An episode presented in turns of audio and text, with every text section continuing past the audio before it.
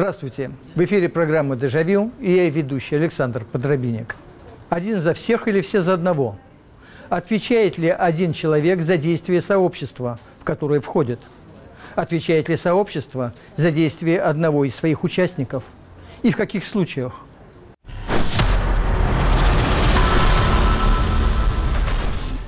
Коллективная ответственность – странная норма.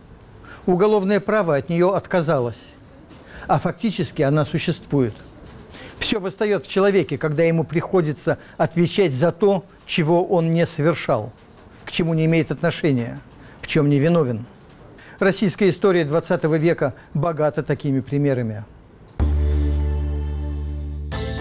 В августе 1918 года, еще до официального объявления красного террора, в России началось создание концентрационных лагерей для гражданских лиц, которых большевики брали в заложники. 9 августа председатель Совнаркома Владимир Ленин телеграфировал в Пензенский сполком. Необходимо произвести беспощадный массовый террор против кулаков, попов и белогвардейцев, сомнительных запереть в концентрационный лагерь вне города. В те же дни известия пензенской губчака сообщали, за убийство товарища Егорова, петроградского рабочего, присланного в составе продотряда, было расстреляно 152 белогвардейца. Другие, еще более суровые меры будут приняты против тех, кто осмелился в будущем посягнуть на железную руку пролетариата. 152 белогвардейца не были виновны в убийстве товарища Егорова, приехавшего из Питера в Пензу отбирать у крестьян зерно. Белогвардейцев убили просто потому, что они белогвардейцы, политические враги большевиков. Полтораста человек ответили своей жизнью за убийство, которого не совершали. Это лишь один эпизод из той кровавой вакханалии, которую устроили в России строители социализма. Миллионы людей в Советском Союзе были отправлены в концлагеря или расстреляны не потому, что совершали преступления, а по факту своего происхождения или принадлежности к определенной социальной группе. Для масштабных репрессий не требовалось никаких дополнительных обвинений. Если человек до революции был офицером армии или полиции, священником или предпринимателем, землевладельцем или просто дворянином, он мог нести полную ответственность за свою принадлежность к классу, как это определяли большевики. Это и есть коллективная ответственность. Ответственность за принадлежность к коллективу. Что может быть более противно духу уголовного права, чем коллективная ответственность? В сегодняшней посткоммунистической России уголовное право не признает коллективную ответственность, по крайней мере формально. И хотя здесь тоже все не так просто, законодательство все же исходит из необходимости назначать индивидуальные наказания за индивидуальную вину. Адвокат Вадим Клювгант. В этом вопросе есть несколько аспектов – Основной из них э, – это как постулат, на котором все остальное может только строиться, заключается в индивидуальной ответственности за индивидуальную вину. Это э, законодательный принцип, это не просто норма, это норма-принцип. Из нее следует как раз запрет объективного вменения. И это в любом случае превыше всего. То есть в любом случае должна быть доказана личная вина, личная причастность и личная вина каждого человека в каком-то конкретном деянии. Тем не менее, представление об индивидуальной ответственности подвергается некоторой коррозии. А если преступление совершила группа лиц, как это отражается на личной ответственности? Если преступление совершено группой лиц – естественно, это делает его более опасным. Потому что это э, консолидированный преступный потенциал. Вот. Опять же, это не значит, что не должна быть доказана вина каждого соучастника. Напротив, она должна быть не просто доказана, а индивидуализирована. Роль каждого в совершении каждого деяния должна быть индивидуализирована и четко сформулирована. Что да, был совместный умысел, но вот этот сделал то, а тот сделал это. И вот вместе такими согласованными действиями они совершили вот это преступление. Тогда это преступление более опасное, это квалифицирующий признак, и оно, соответственно, влечет более строгое наказание. Таким образом, элементы коллективной ответственности в современном уголовном праве все же присутствуют. Да и было бы странным, если бы это было иначе. Ведь понятно, что преступник, действующий в одиночку, не столь опасен, как преступник, действующий в составе банды. Человек, добровольно вступивший в преступное сообщество, неизбежно принимает на себя часть общей ответственности. Есть организованные формы преступной деятельности, такие как профессиональные организованные преступные сообщества. это, конечно, еще на порядок качественно, не количественно даже, а качественно повышает опасность преступления и, соответственно, его наказание. Но э, в этом случае наказуемым является это не только у нас, это повсюду в мире, в разных формулировках, но по сути само членство в таких профессиональных преступных сообществах, их создание, участие в них – а конкретные преступления, которые совершены в рамках этого членства, это еще отдельный предмет доказывания в отношении каждого преступления. Вина каждого, опять же, подлежит индивидуальному доказыванию. Но и само членство в профессиональном преступном сообществе – это тоже преступление. Соответственно, это тоже предмет доказывания индивидуально в отношении каждого человека. И здесь получается уже совокупность преступлений. Это самый тяжкий вариант – вот вам и коллективная ответственность. Сам факт участия в организованной преступной группировке образует состав преступления. Вступил в группировку, еще ничего другого противозаконного не сделал, но ты уже преступник. Просто по факту участия в криминальном сообществе. Даже в уголовном праве, строго формализованном и тщательно выверенном, представления о коллективной ответственности отражаются и на квалификации преступлений – и на мере личной ответственности перед законом. Что уж говорить о тех сферах человеческой деятельности, где отвечать приходится не перед законом, а перед обществом, коллегами, друзьями, наконец, собственной совестью. Там коллективная ответственность существует как факт, и оспаривать это бессмысленно. Ну вот, например, несет ли какую-нибудь ответственность член партии за деятельность своих коллег, всей своей партии – и какова должна быть мера этой ответственности? Художник и психиатр Андрей Бельжо. Ну, мне кажется, что каждый член партии, если он член партии той или иной, мы же не называем какой партии, несет ответственность, конечно, э, не только в меньшей степени перед партией, но в большей степени перед народом. Потому что, потому что э, любая партия – это как, как часть народа, да, особенно партия власти.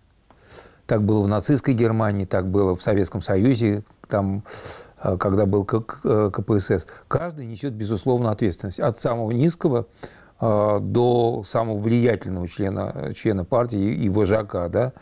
Но вожак, конечно, несет большую ответственность. Разная мера в зависимости от того, какое положение ты занимаешь. А если, например, ваше государство становится агрессором и нападает на другую страну, вы в ответе за это? Нет, вы сидите дома, на диване и даже, может быть, проголосовали на последних выборах против своего правительства. Вы вообще мирный человек, никому не желаете зла, и вас обойдет мобилизация.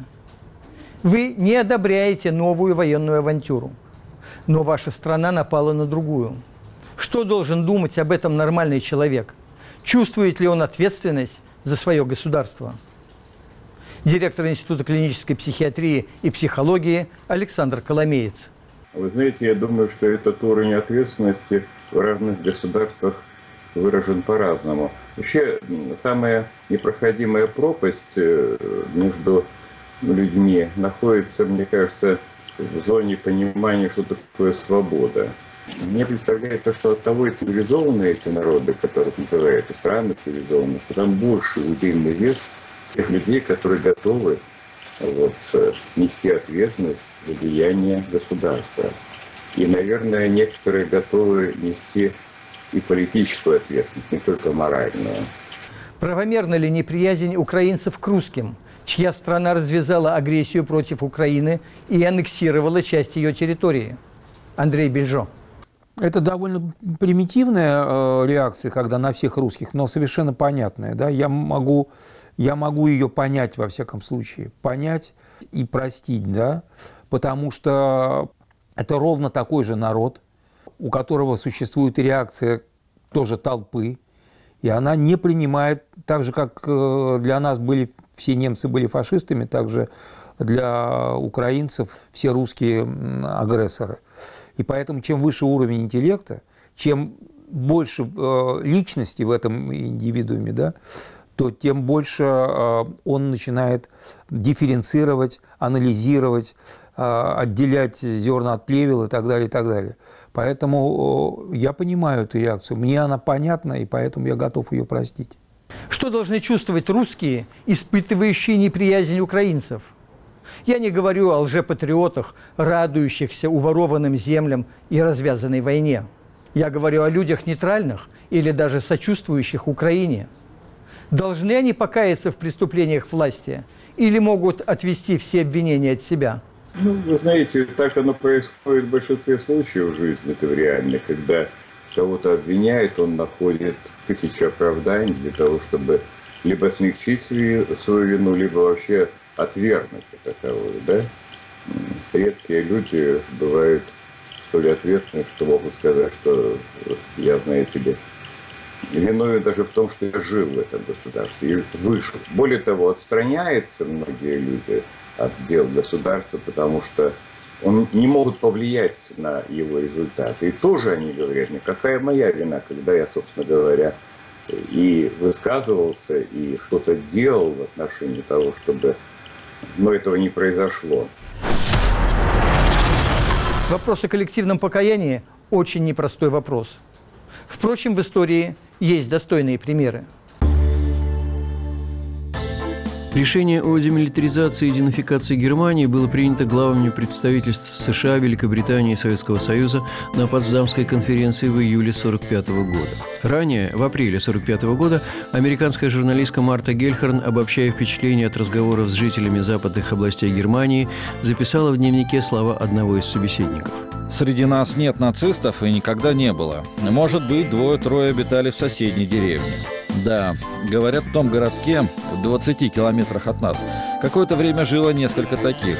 Нацисты – мерзкие животные. Нет, из моих родственников никто в вермахте не служил, да и в партии не состоял.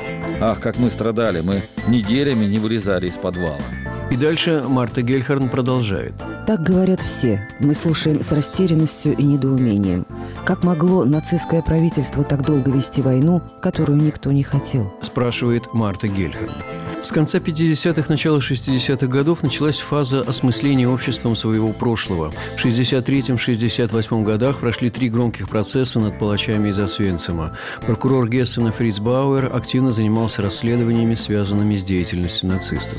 В Германии основы сугубого покаяния немцев перед евреями заложил канцлер Вилли Брандт. Его имя ассоциируют сегодня с посещением Варшавского гетто в 1970 году, во время которого политик встал на колени перед памятниками жертв Холокоста.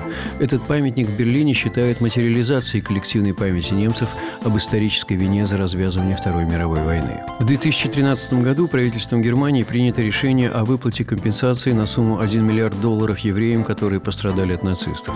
Эти выплаты были распределены на 4 года и производились Ассоциацией материальных претензий к Германии. Деньги тратятся на обеспечение должного ухода за пострадавшими евреями, на приобретение необходимых медикаментов, еды, а также для расходов на транспорт. Сегодня евреи имеют преимущественное право на иммиграцию в Германию по условиям, не уступающим израильским. Трудно сказать, является ли такое покаяние общенациональной чертой немцев или только коллективным поручением правительству выразить государственную точку зрения на преступление нацизма. Но хорошо уже и то, что есть, потому что во многих других подобных случаях о покаянии и речи нет.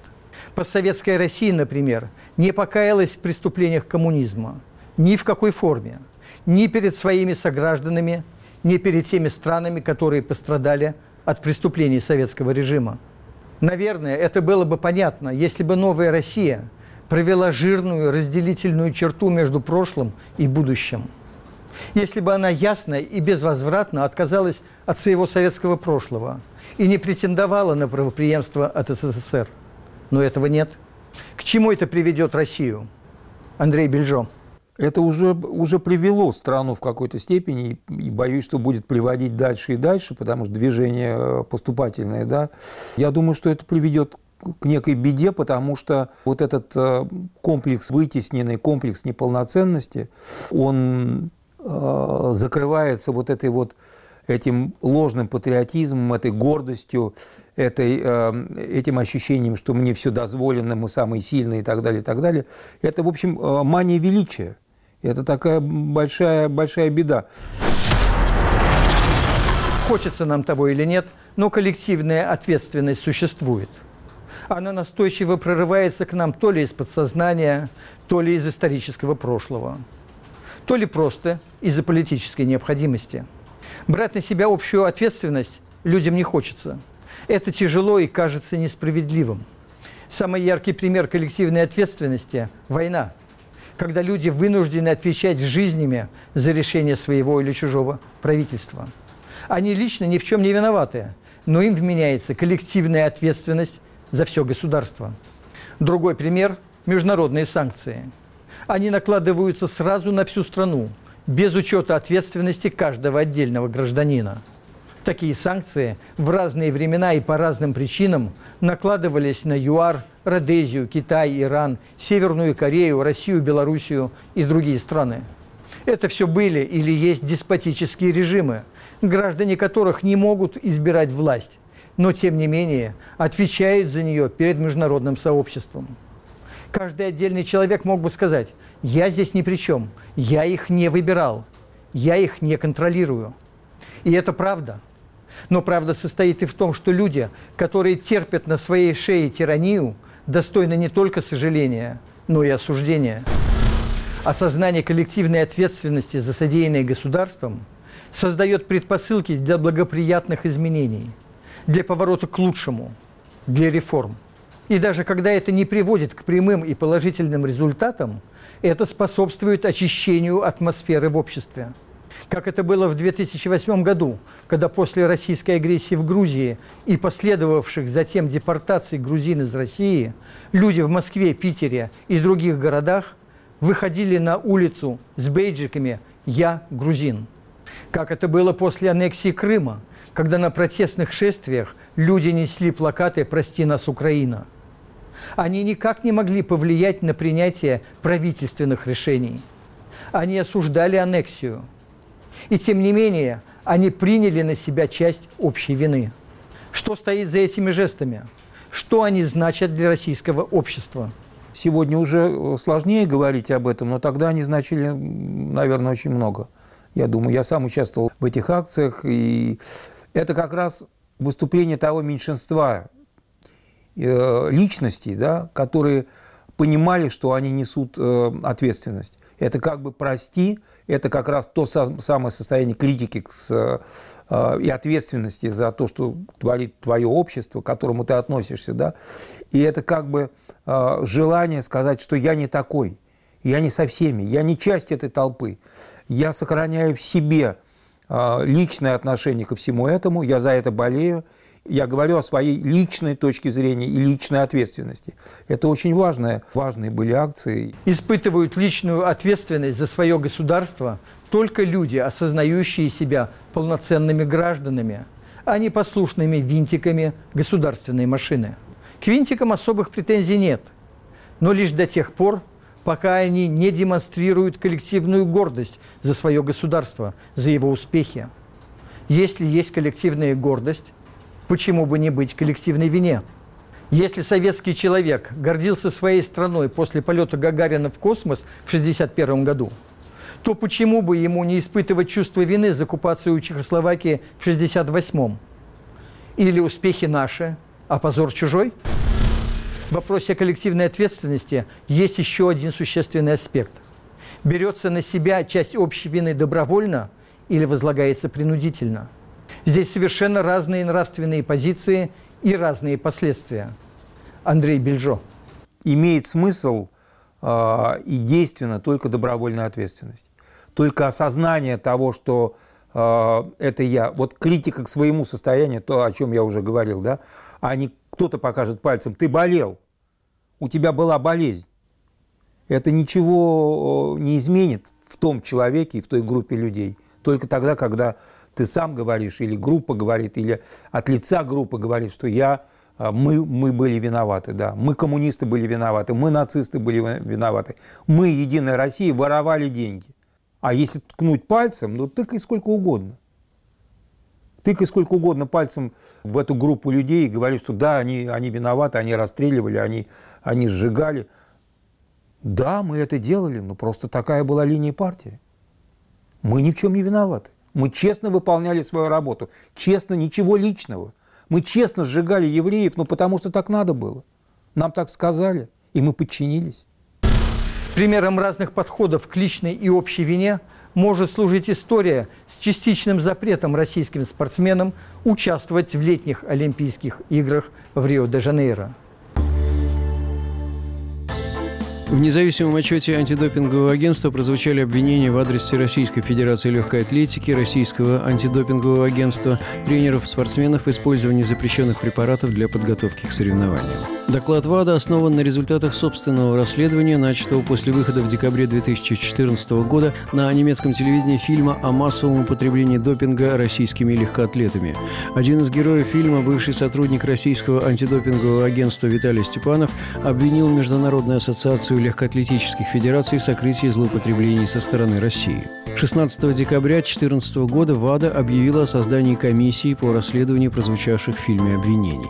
Однако в Москве заявили, что это абсолютно политически мотивированное заявление из разряда санкций в отношении России. Оно не имеет под собой никаких оснований, поскольку допинг-пробы, которые делаются, сами же комиссары ВАДА у спортсменов и забирают. При этом российская пропаганда сосредоточилась главным образом на неприятии коллективной ответственности олимпийской команды за допинговый скандал, когда вся сборная России по легкой атлетике была отстранена от Олимпиады в Рио. При гоне шестом олимпийская чемпионка Елена Синбаева увидела в скандале происки заокеанских врагов. Сегодня нас отстранили без доказательств. Нагло, грубо. И не дали никакого шанса себя оправдать и побороться за право именно участвовать на Олимпийских играх. Другой российской премии теннисистке Марии Шараповой хватило смелости признаться в употреблении допинга и не валить ответственность на международные организации.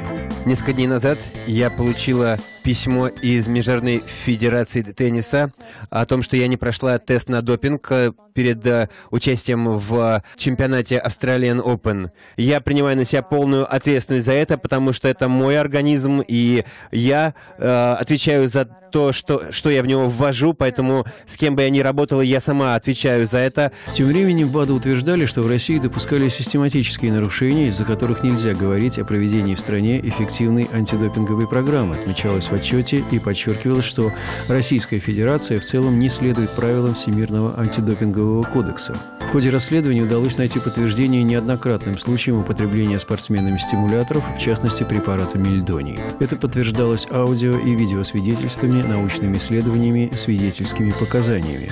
Сотрудники ФСБ регулярно посещали Московскую допинговую лабораторию, а также допинг-лаборатории в Олимпийском Сочи, где присутствовали в качестве так называемых инженеров, сообщала ВАДА со ссылкой на анонимный источник из числа сотрудников лаборатории.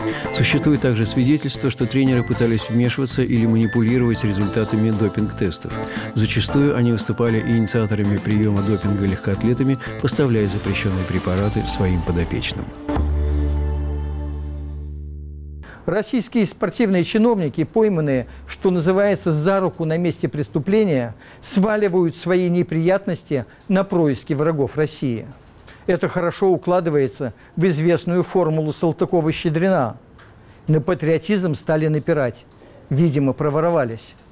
Большинство спортсменов либо возмущаются Международным олимпийским комитетом, либо подавленно молчат – ощущая себя беспомощными ягнятами в стаде господина Мутко. За единичными исключениями никто из российских спортсменов даже не пытается сформулировать свое отношение к государственной допинговой программе.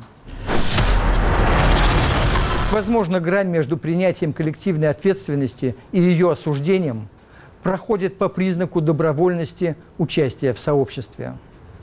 Вступил добровольно в КПСС – КГБ или Единую Россию.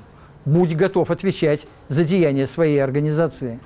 Некоторые добровольные сообщества улавливают общественные настроения и пытаются очистить свою репутацию. На Итальянском национальном евхаристическом конгрессе католической церкви в 1997 году в Болонии впервые была предпринята попытка принести публичное покаяние за проступки, совершенные в период Инквизиции. Но еще при папе Павле VI кардинал Карло Мария Мартини на страницах ватиканского журнала «Фамилия христиана» писал о необходимости такого покаяния. Позже Иоанн Павел II также не раз говорил о том, что церковь должна войти в третье тысячелетие с чистой совестью.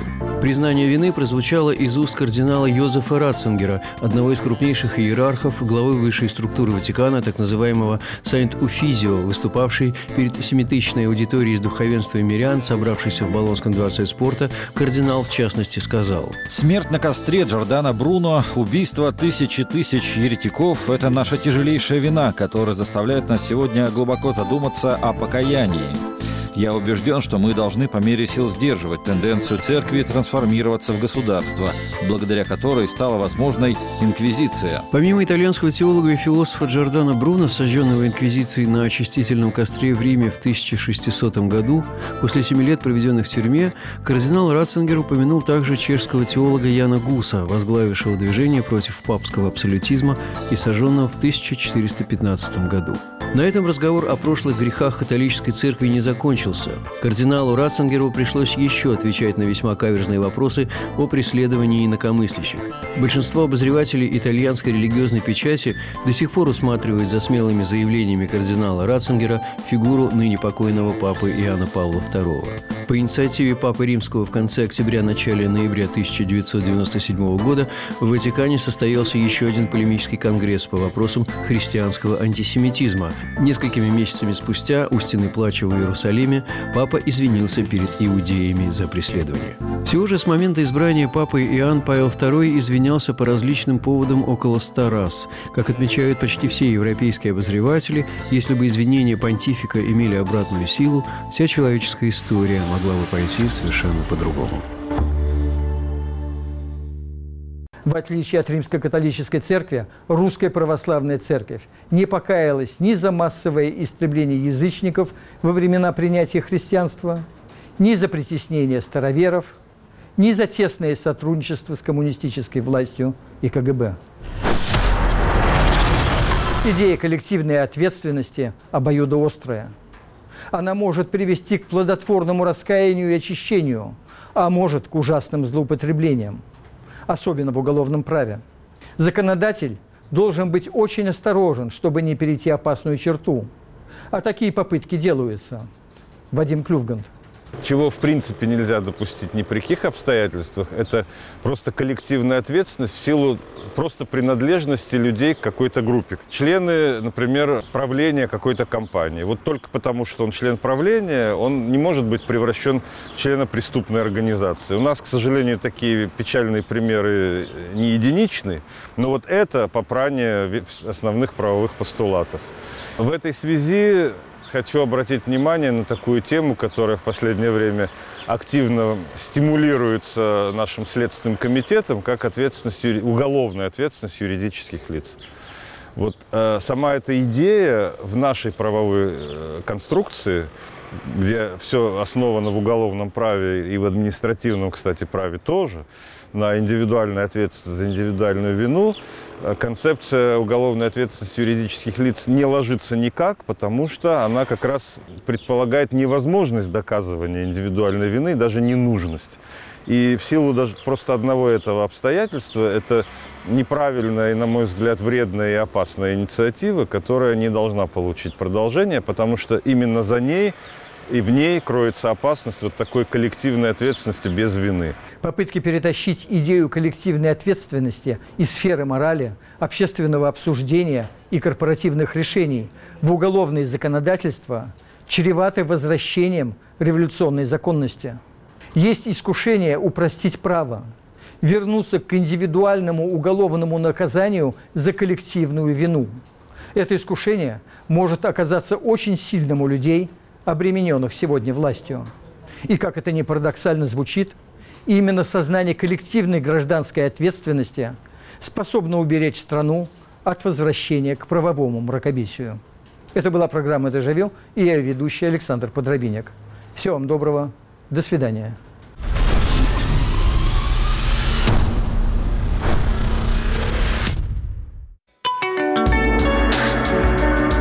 Наши программы без помех поступают из космоса.